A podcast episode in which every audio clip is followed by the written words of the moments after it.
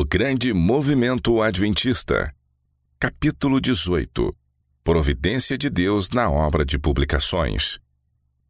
Conheçamos e prossigamos em conhecer ao Senhor, como a alva, a sua vinda é certa. Oséias 6, 3. Até o mês de junho de 1849, a obra do irmão White, esposa, e do irmão Bates estava confinada aos estados da Nova Inglaterra. Nessa época, a senhorita Clarissa Bonfoy, de Middletown, Connecticut, se agregou à família White. Pouco tempo antes, a mãe dela havia morrido, deixando-lhe todas as coisas necessárias para mobiliar uma casa.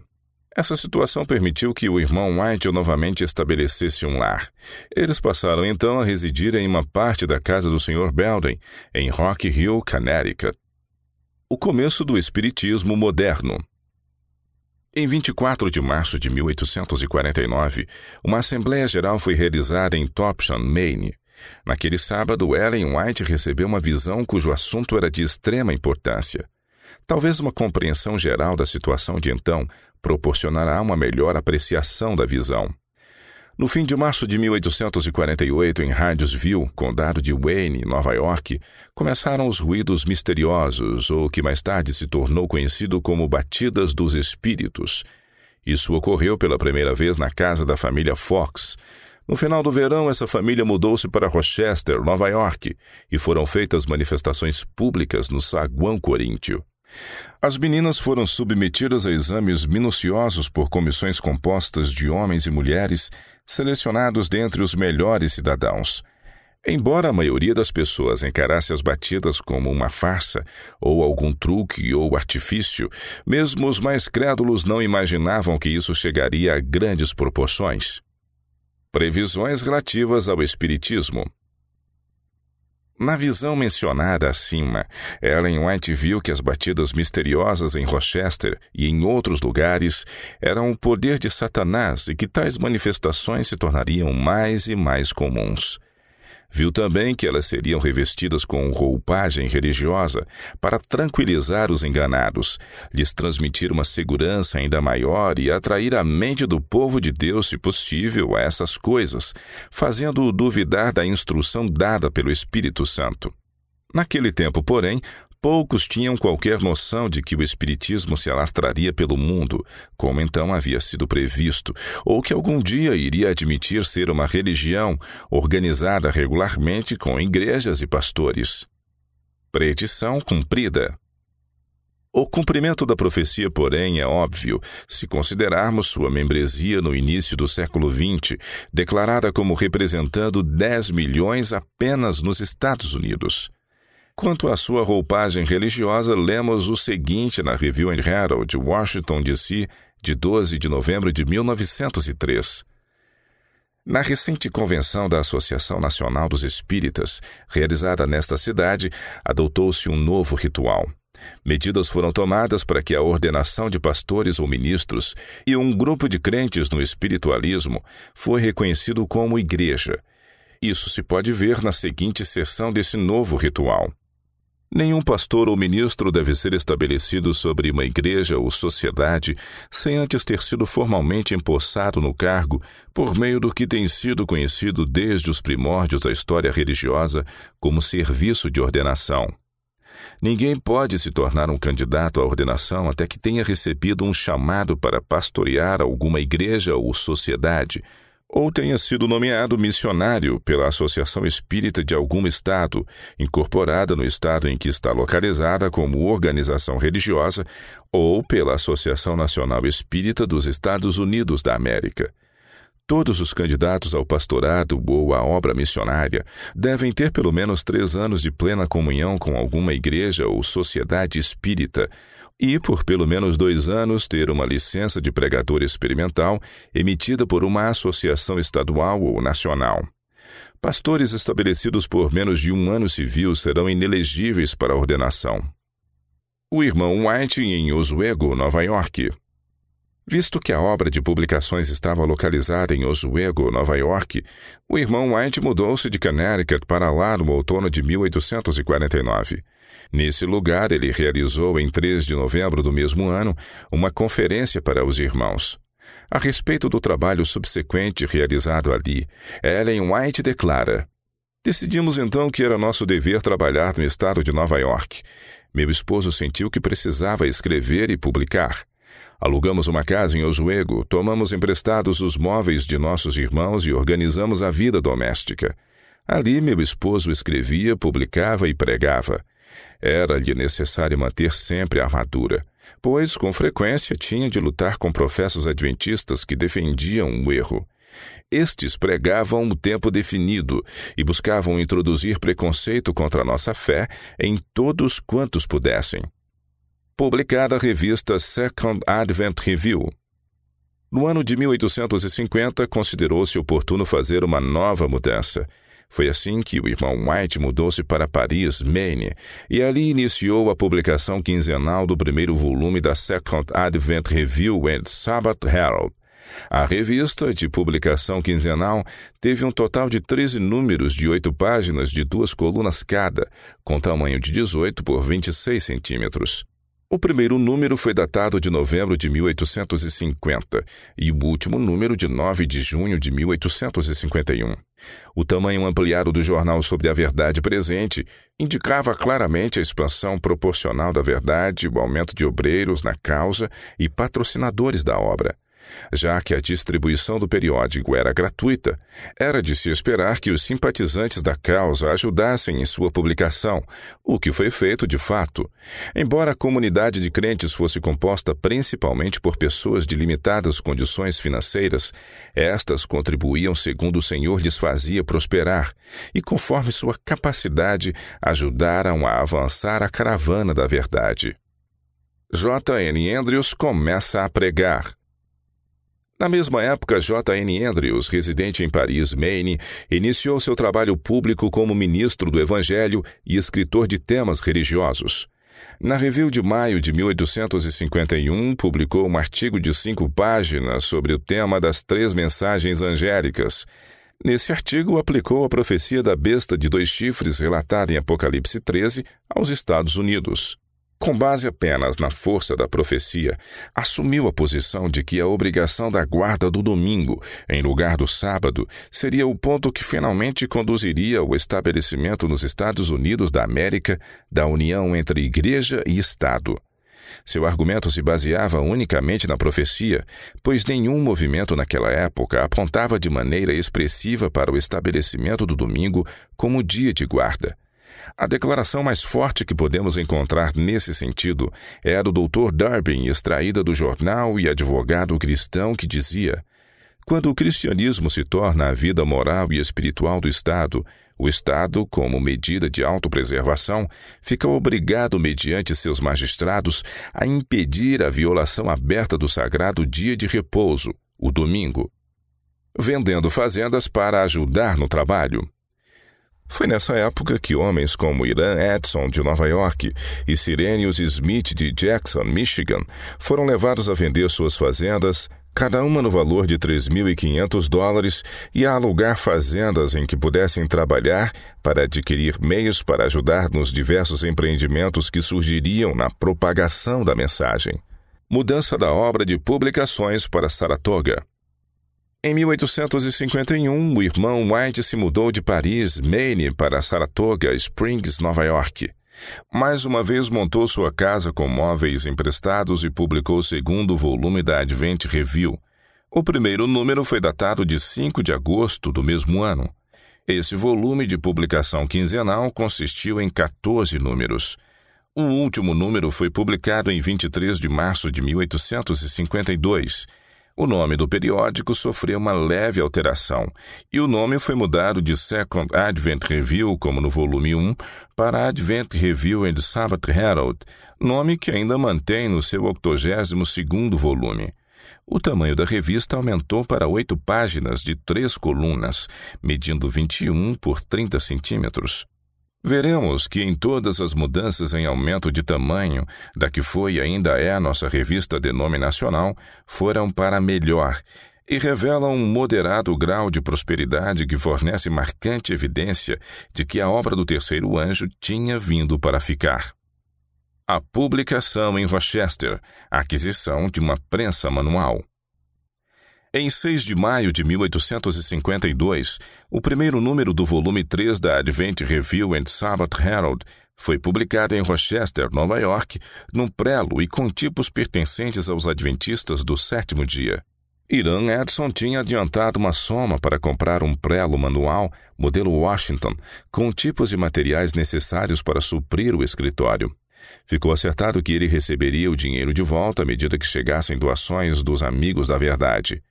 Esse prelo manual permaneceu no escritório da Review and Herald em Battle Creek, Michigan, até ser consumido pelo fogo em 30 de dezembro de 1902. Na época, era considerada a melhor impressora de provas do escritório. No número 12, volume 3, de 14 de outubro de 1852, foi anunciado que o custo total do estabelecimento do escritório prelo e demais materiais era de 652 dólares e 93 centavos e que até aquela data o total recebido para esse fim totalizava 655 dólares e 84 centavos. Dessas 12 edições da revista, 2 mil exemplares de cada foram impressos e distribuídos gratuitamente. Começa a Youth Instructor, revista jovem adventista, em agosto, o escritório da Review iniciou a publicação do Youth Instructor, uma revista mensal. Atualmente ela é semanal e cada número possui quatro vezes mais conteúdo do que continha naquela época. O Ryan Smith se une ao escritório. Em 1853, o irmão Ryan Smith começou a trabalhar no escritório da Review and Herald, onde ocupou uma posição de responsabilidade por 50 anos. Naquele ano, a Review and Herald anunciou pela primeira vez que nossas publicações poderiam ser compradas a preço de custo por quem desejasse. Para todos os demais, o material impresso era gratuito, já que o déficit era coberto pelas doações de pessoas de coração generoso e disposto. Em 1854 foi anunciado que o preço da review quinzenal seria de um dólar por ano. Nesse mesmo ano, numa reunião em tenda realizada no condado de Macomb, Michigan, no mês de julho, fez-se uma tentativa de vender nossas publicações. Durante essa reunião foram vendidos livros totalizando 50 dólares. O irmão White, falando dessa tentativa, escreveu na review: Isso mostra que nossos livros podem ser vendidos. Fundo de 500 dólares para publicação. A review de 12 de outubro e 24 de dezembro de 1854 fez apelos para conseguir um fundo de 500 dólares que permitiria ao escritório prover aos ministros panfletos para serem distribuídos gratuitamente em conexão com seu trabalho e também possibilitaria a criação de um fundo de emergência de 500 dólares para o escritório para garantir a publicação regular semanal da review e evitar que ocasionalmente se pulasse alguma semana por falta de fundos. J.P. Kellogg e Henry Lyon vendem suas fazendas. Foi nesse período que J.P. Kellogg de Tyrone e Henry Lyon, que viviam perto de Plymouth, Michigan, venderam suas fazendas, cada uma no valor aproximado de 3.500 dólares, com o único propósito de conseguir meios para usar no avanço da obra. Nesse mesmo espírito, outros dois irmãos em Michigan, em momento oportuno, se prontificaram com recursos e corações dispostos para apoiar onde sua ajuda fosse mais necessária. O primeiro se dedicou à fabricação de vassouras em Jackson, Michigan, enquanto o segundo mudou-se para Battle Creek e trabalhou no ofício da carpintaria para sustentar sua família. Todos os nossos artigos e livros por três dólares. No final do volume 4, em junho de 1855, com apenas 3 dólares podia-se adquirir a Review e o Instructor por um ano, além de um conjunto completo de todos os panfletos, folhetos e um inário usado na época, 26 panfletos e folhetos ao todo. O preço estabelecido do Instructor era de 25 centavos por 12 números. Pedido de transferência do escritório da Review para Michigan. No mês de abril de 1855, o irmão White e sua esposa visitaram Michigan novamente e realizaram reuniões em vários lugares. Nos dias 28 e 29 do mesmo mês, os irmãos realizaram uma reunião em Battle Creek, em que foi votado um convite para que o irmão White transferisse o escritório da Review de Rochester para Battle Creek. Dan Palmer, Sirenius Smith, J.P. Kellogg e Henry Lyon concordaram cada um em fornecer 300 dólares sem juros, somando 1.200 dólares, para comprar um terreno e construir um escritório de publicações. Assim foi adquirido um terreno na esquina sudeste das ruas West Main e Washington, e ali se construiu um prédio de madeira de dois andares, com dimensões de 6 por 9 metros e pilares de 6 metros. Primeira sala de reuniões em Battle Creek. Naquela mesma estação do ano, a primeira sala de reuniões dos Adventistas do sétimo dia em Battle Creek foi erigida, medindo 5,5 por 7,3 metros esse modesto edifício, coberto de alto a baixo com tábuas e ripas, localizava-se perto da esquina noroeste das ruas Van Buren e Cass. Nosso primeiro escritório de publicações. O primeiro número da review publicado em Battle Creek, num escritório de propriedade dos Adventistas do sétimo dia, foi datado de 4 de dezembro de 1855. O preço do periódico foi então estabelecido a um dólar por volume, contendo 26 números. Além disso, doações foram solicitadas para enviar a revista gratuitamente às pessoas carentes que realmente quisessem. A partir desse momento, os irmãos Wagoner e Cottrell foram colunistas quase constantes da Advent Review. Na review de 18 de dezembro de 1855, a comissão editorial fez uma declaração que pode soar estranha para os atuais funcionários do escritório. Dizia assim: Não vemos razão por que os que trabalham no escritório não deveriam receber uma compensação merecida por seus serviços. O editor ganha apenas metade do que poderia ganhar em outro lugar. Deve-se mencionar que os salários da época não chegavam à metade do que são hoje, e que a metade a que se referiu na época não passava de um terço ou um quarto do que o escritório paga hoje por trabalho semelhante. Além disso, os funcionários do escritório doavam na época metade do valor de seus serviços para que o Evangelho da Verdade Presente pudesse ser publicado. Apelo por um prelo a motor.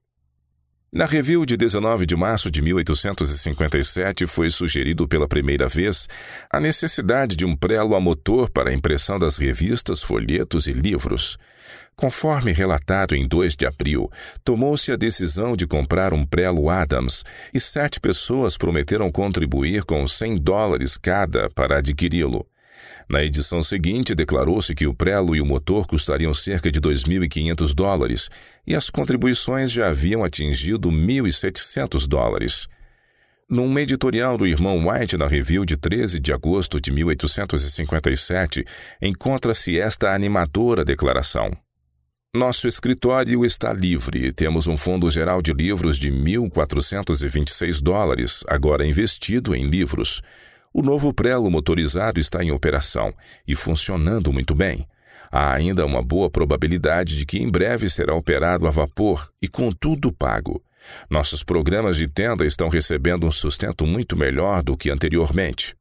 Primeiro relatório de venda de livros. A review de 29 de outubro de 1857 relatou que a venda de livros referente aos dois anos anteriores havia sido de 1.287 dólares e 91 centavos, sendo este o primeiro relatório do tipo feito até então.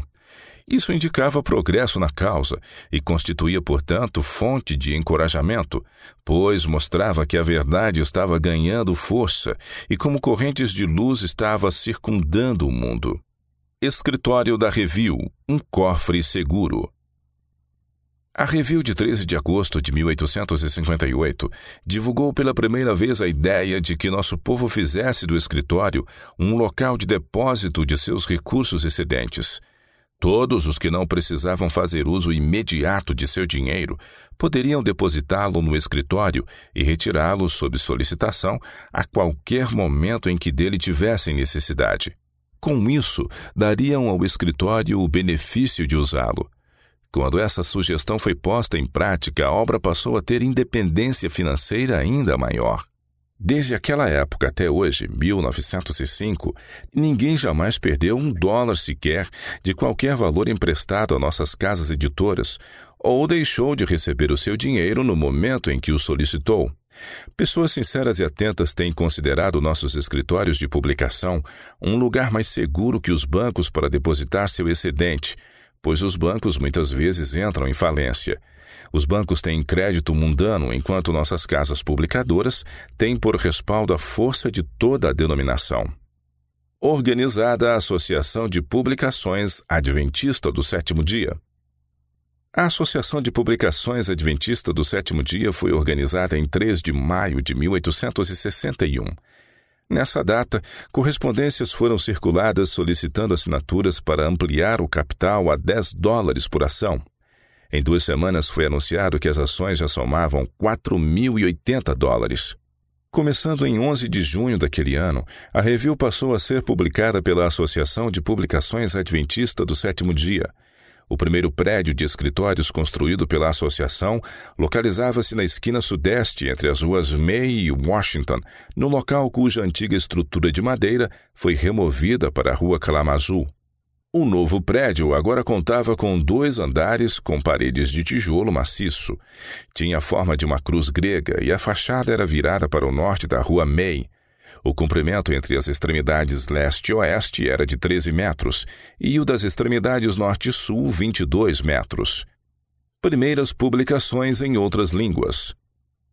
A mensagem avançava passo a passo e cada movimento vigoroso fortalecia e consolidava a obra.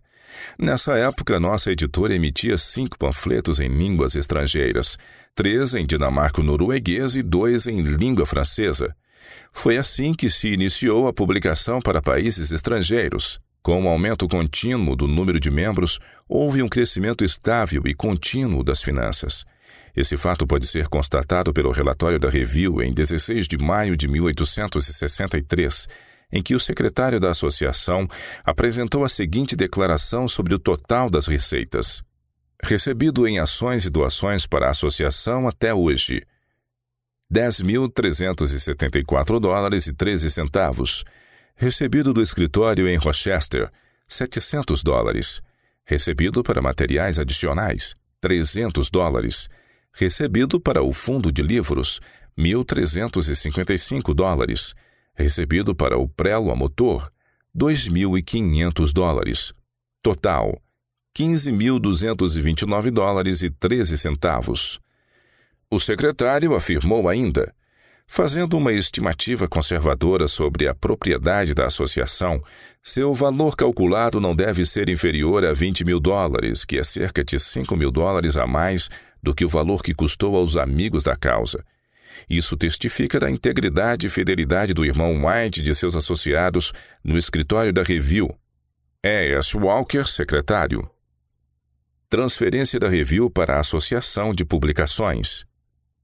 Visto que o trabalho editorial alcançara esses resultados pelo empenho e abnegados sacrifícios do irmão White, os lucros decorrentes na prática lhe pertenciam, Afinal de contas, o rendimento provinha de sua abnegação, habilidade com os negócios e meticulosa administração. Mas, em vez de reivindicar para si os lucros ou mesmo parte deles, alegremente entregou tudo à igreja. E ainda mais, quando a associação, após ser organizada, votou que ele deveria receber 6 dólares por semana pelos serviços prestados, ele aceitou apenas 4 dólares. Uma revista na costa do Pacífico.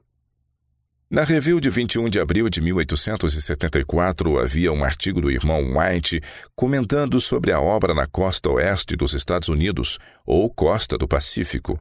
Ele afirmava ali que logo haveria necessidade de se estabelecer uma revista semanal dedicada aos interesses da causa naquela região. Pouco tempo depois, na cidade de Oakland, abriu-se o caminho para a compra de uma pequena quantidade de tipos móveis e materiais que possibilitaram, em junho daquele ano, o início da publicação quinzenal do periódico Signs of the Times. Levantando recursos. Após a impressão de seis números da Signs, o irmão White retornou à costa leste, solicitando à Associação da Califórnia que tomasse medidas para a publicação da revista. Na Assembleia da Associação Geral em 15 de agosto de 1874, foi proposto que os irmãos da Costa Leste levantassem 6 mil dólares para comprar o prelo, o motor e os tipos móveis para o escritório da Sainz, na condição de que os irmãos da Costa Oeste levantassem 4 mil dólares para adquirir um local e erguer um edifício apropriado para um escritório. O irmão George Butler, na época membro da comissão da Associação Geral, participou da reunião campal em Yountville, na Califórnia, e apresentou a proposta aos irmãos. Em 11 de outubro de 1874, eles responderam ao apelo e se comprometeram a doar a soma de 19.414 dólares em dinheiro. É estabelecida a Pacific Press, em 2 de fevereiro de 1875, o irmão Tiago White e sua esposa chegaram a Auckland, acompanhados do irmão Wagoney e outros eficientes obreiros. No dia 12 do mesmo mês, foi convocada uma reunião especial da Associação da Califórnia, com o fim de encontrar um local para a construção de edifícios para o escritório da Signs of the Times. Após o assunto ser discutido, decidiu-se adquirir os terrenos no lado oeste da Rua Castro, entre as ruas 11 e 12.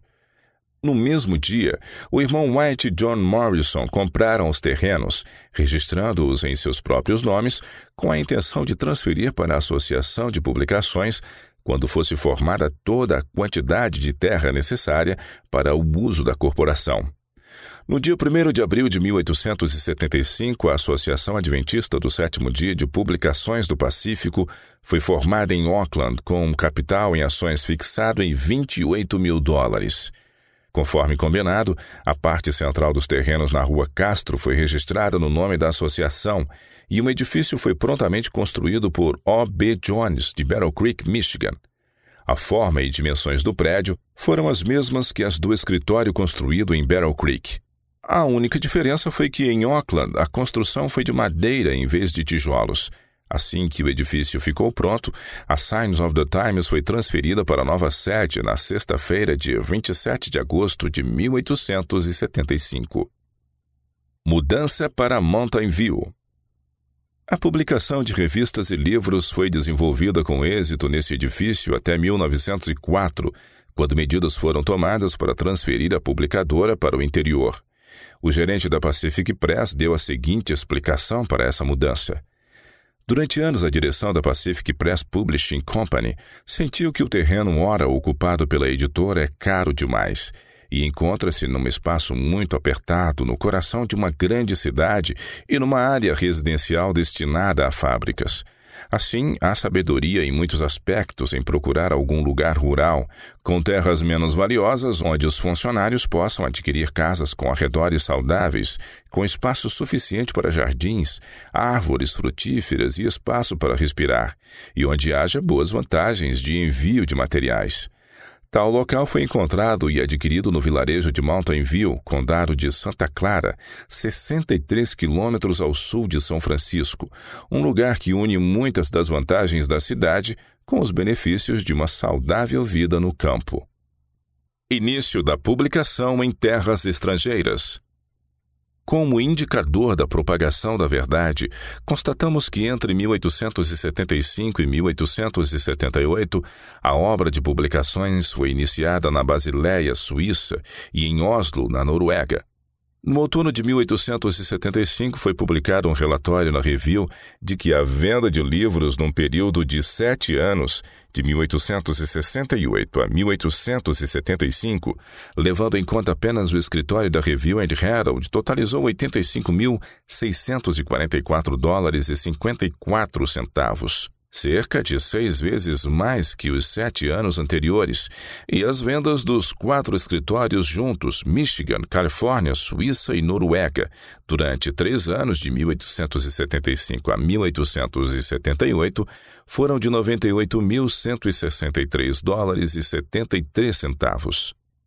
A review de 17 de outubro de 1878 declarou que todos os livros, panfletos e folhetos impressos pelo escritório da review antes de 1864 somavam 50 milhões e 58 mil páginas.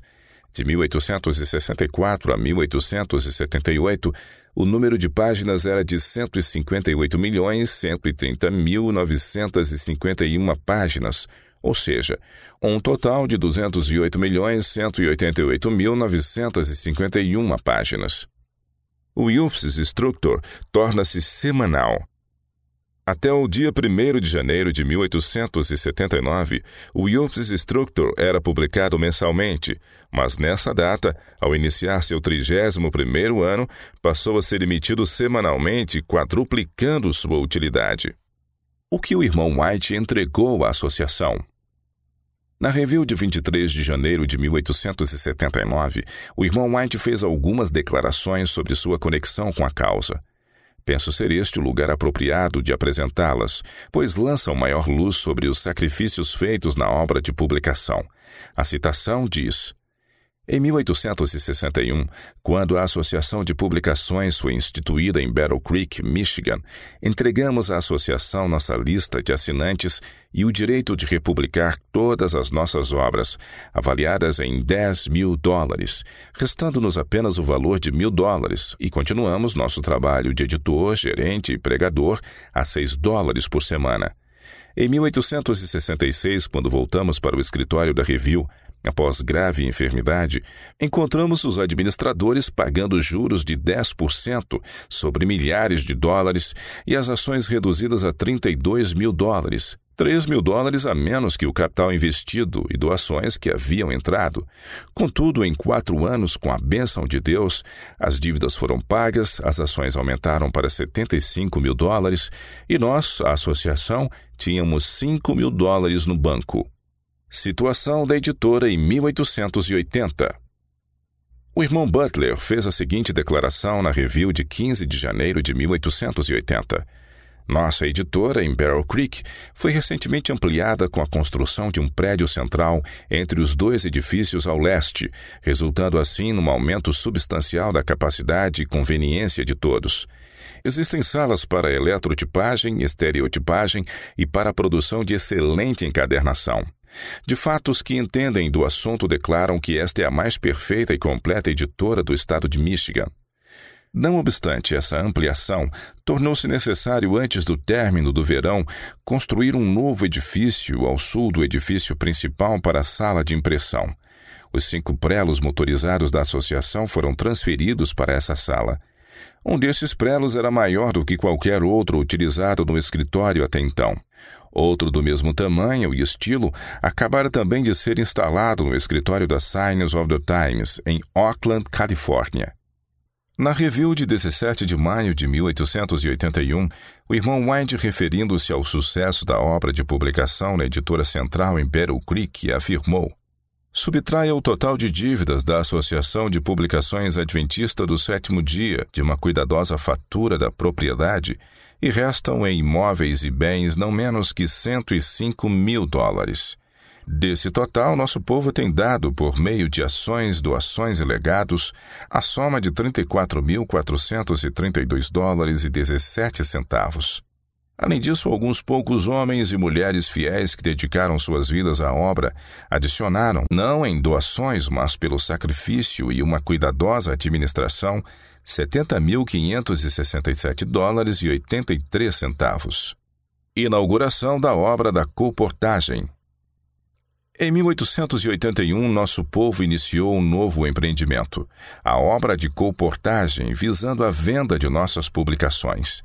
Na ausência de relatos precisos feitos pelos colportores sobre as vendas até o ano de 1884, nosso relatório desse período é feito a partir do total de vendas relatadas pelas quatro editoras. De acordo com números fornecidos, as vendas durante cinco anos foram de 221.248 dólares e 69 centavos, à medida que a influência do trabalho de nossas missões na Europa Central e países escandinavos se estendeu, a demanda por publicações em idiomas estrangeiros também aumentou. Venda de livros durante 10 anos. No decênio de 1884 a 1894, a venda de nossos grandes livros encadernados era em grande parte realizada pelos comportores. Suas vendas nesse período foram de 4 milhões 31.391 dólares e 26 centavos. Nessa época, nossa obra foi ampliada pelo estabelecimento de editoras na Austrália, no Tahiti, uma das ilhas do Pacífico, em Helsinki, na Finlândia, em Hamburgo, na Alemanha e em outros lugares.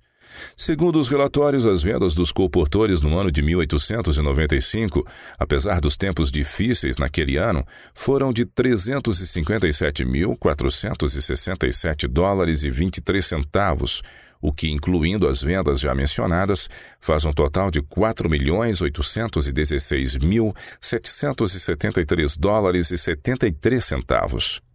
Venda de 50 anos, 11 milhões de dólares. Para saber o valor total das vendas de 1854 a 1 de janeiro de 1896, devemos ainda adicionar os números relativos à venda de livros, panfletos, folhetos e diagramas relatados por todas as editoras durante os 10 anos mencionados acima. Tal montante é de 3.458.278 dólares e 23 centavos, que resulta no total de venda de livros da denominação durante 22 anos de 8.275.051 dólares e 96 centavos. Em outras palavras, as vendas de 30 anos, 1854 a 1884, foram 424.915 dólares e 24 centavos, e pelos 12 anos seguintes até 1 de janeiro de 1896, 7.850.136 dólares e 72 centavos. Apesar da força no campo da comportagem ter diminuído nos últimos oito anos, é uma estimativa segura dizer que a partir de 1854 até o presente momento, 1905, foram vendidos mais de 11 milhões de dólares em publicações adventistas do sétimo dia, publicando em cerca de 40 línguas. Fica evidente o progresso da mensagem em forma impressa se considerarmos que já foram dados os primeiros passos na publicação de nossa literatura em cerca de 40 das principais línguas, como o árabe, o armênio, soto do sul, tcheco, búlgaro, bengali, índia, chinês, dinamarquês, inglês, estoniano, finlandês, francês, fijiano, grego, alemão, holandês, húngaro, havaiano, italiano, islandês, japonês, xossa, letão, livoniano, maori, polonês, português, romeno, russo, sérvio, espanhol, sueco, taitiano, tonganês, galês, etc. Nestes vários países e nacionalidades, há trabalhadores ativos propagando a verdade da terceira mensagem angélica. O número de livros, panfletos e folhetos impressos em diferentes línguas é maior que 1187. A aquisição de cada um desses livros, juntamente com a assinatura anual dos 87 periódicos da denominação em diferentes línguas, custaria cerca de 340 dólares. Os 87 periódicos estão listados no Yearbook da Associação Geral de 1904. Localização das 20 editoras. As 20 editoras dos Adventistas do Sétimo Dia estão localizadas em Avondale, Austrália, Battle Creek, estado de Michigan, Basileia, Suíça, Oslo, Noruega, Copenhague, Dinamarca, Cidade do Cabo, África do Sul, Calcutá, Índia, Collegeville, estado de Nebraska, Hamburgo, Alemanha, Helsinki, Finlândia, Londres, Inglaterra, Melbourne, Austrália, Montreal, Canadá, Nashville, estado do Tennessee, Auckland, estado da Califórnia, South Lancaster, estado de Massachusetts, Estocolmo, Suécia, Tacubaya, México e em Washington, D.C. Além dessas editoras, nosso povo está imprimindo periódicos e panfletos em Hong Kong, China, Tóquio, Japão, Cairo, Egito, na América do Sul e nas Ilhas Fiji. Publicando os primeiros panfletos. Façamos agora uma rápida retrospectiva dos recursos que os pioneiros tinham disponíveis para o trabalho. No outono de 1853, a produção do primeiro livro impresso no prelo Washington, intitulado O Santuário, passou pelas seguintes etapas. Um grupo de irmãs coletava e dobrava os cadernos para serem costurados e encadernados. Em seguida, o escritor os perfurava com uma sovela. As capas eram então colocadas e Uriah Smith fazia o acabamento com uma régua de pedreiro e um canivete afiado. Isso se dava devido à falta de equipamento adequado para fazer essa parte do trabalho. A partir de 1861, toda a literatura da denominação era impressa no prelo motorizado Adams, impulsionado por um motor de dois cavalos.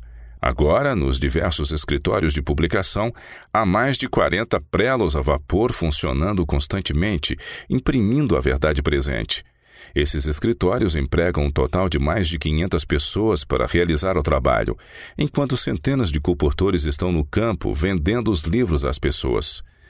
No ano de 1862, um conjunto completo de todas as publicações editadas pelos Adventistas do sétimo dia podia ser comprado pela quantia de 7 dólares e 50 centavos. Em 1904, como foi mostrado, seriam necessários 340 dólares para adquirir um conjunto completo. Certamente algo maior do que um planejamento humano entrou em ação para produzir tais resultados. O crescimento da obra editorial entre os adventistas do sétimo dia, como previsto em 1848, tem efetivamente se assemelhado ao progresso do Sol, que vai aquecendo, envia seus raios ou mantém seu curso como o Sol, mas nunca se põe. Andando pela fé, o testemunho do irmão Stone. O zelo e a dedicação de pessoas que tenham trabalhado para avançar a obra da mensagem do terceiro anjo são bem descritos na review de 5 de fevereiro de 1884 pelo irmão Albert Stone, um dos pioneiros na causa que viveu até a avançada idade de 90 anos.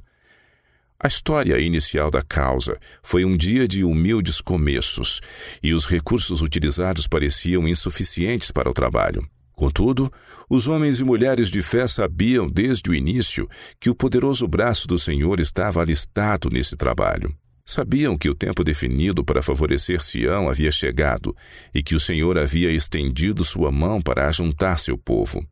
Viam que o Senhor estava ao leme e que o navio do Evangelho, lotado com a igreja remanescente e com sua carga de verdade restaurada, fé provada e amor perfeito, chegaria ao porto com segurança.